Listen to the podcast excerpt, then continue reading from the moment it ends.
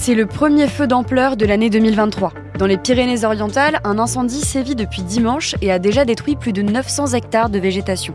Vent, chaleur, sécheresse. Le ministre de l'Intérieur a souligné que la saison des feux commençait tôt à cause du réchauffement climatique. Pourquoi la menace d'une sécheresse se confirme? On pose la question à Christophe Persson, chef du service météo et climat de BFM TV.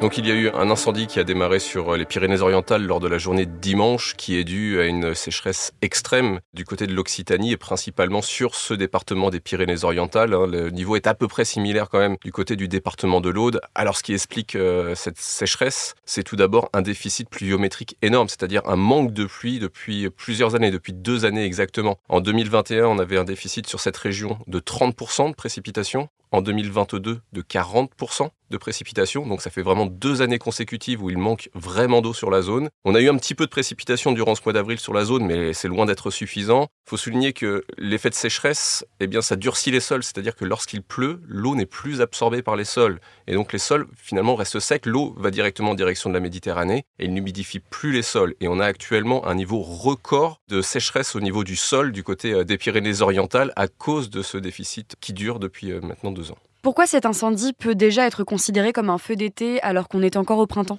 Parce qu'on est vraiment dans les mêmes conditions que durant l'été, c'est-à-dire qu'on a des températures qui restent assez faibles comparativement à l'été, puisqu'on est de l'ordre de 20 à 21 degrés sur cette zone actuellement, mais on a le même état de sécheresse, il faut dire qu'actuellement c'est vraiment un niveau record. Jamais à cette euh, période de l'année on avait eu des sols aussi secs sur cette zone, sur les Pyrénées-Orientales. Donc on a vraiment les mêmes caractéristiques que durant l'été. On a la tramontane qui n'aide pas, bien entendu, avec euh, des vents qui ont dépassé euh, du côté du Cap Béar, donc on n'est pas très loin les 125 km/h lors de cette journée de dimanche. Heureusement, ils ont faibli pour ce lundi, mais également pour ce mardi. Et donc, euh, on retrouve les mêmes caractéristiques que lors d'un été.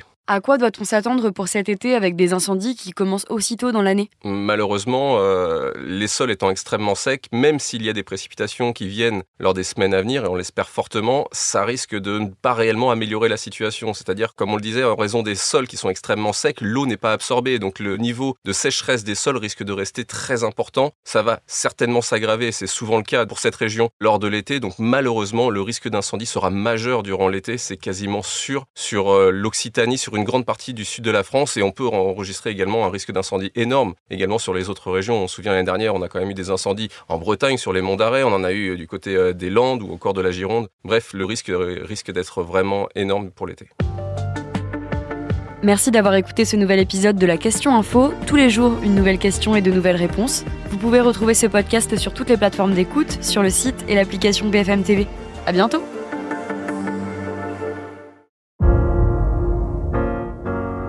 Vous avez aimé écouter la question info? Alors découvrez le titre à la une, le nouveau podcast quotidien de BFM TV. Les grands récits de l'actualité, des témoignages intimes, c'est tous les soirs sur vos plateformes préférées. À bientôt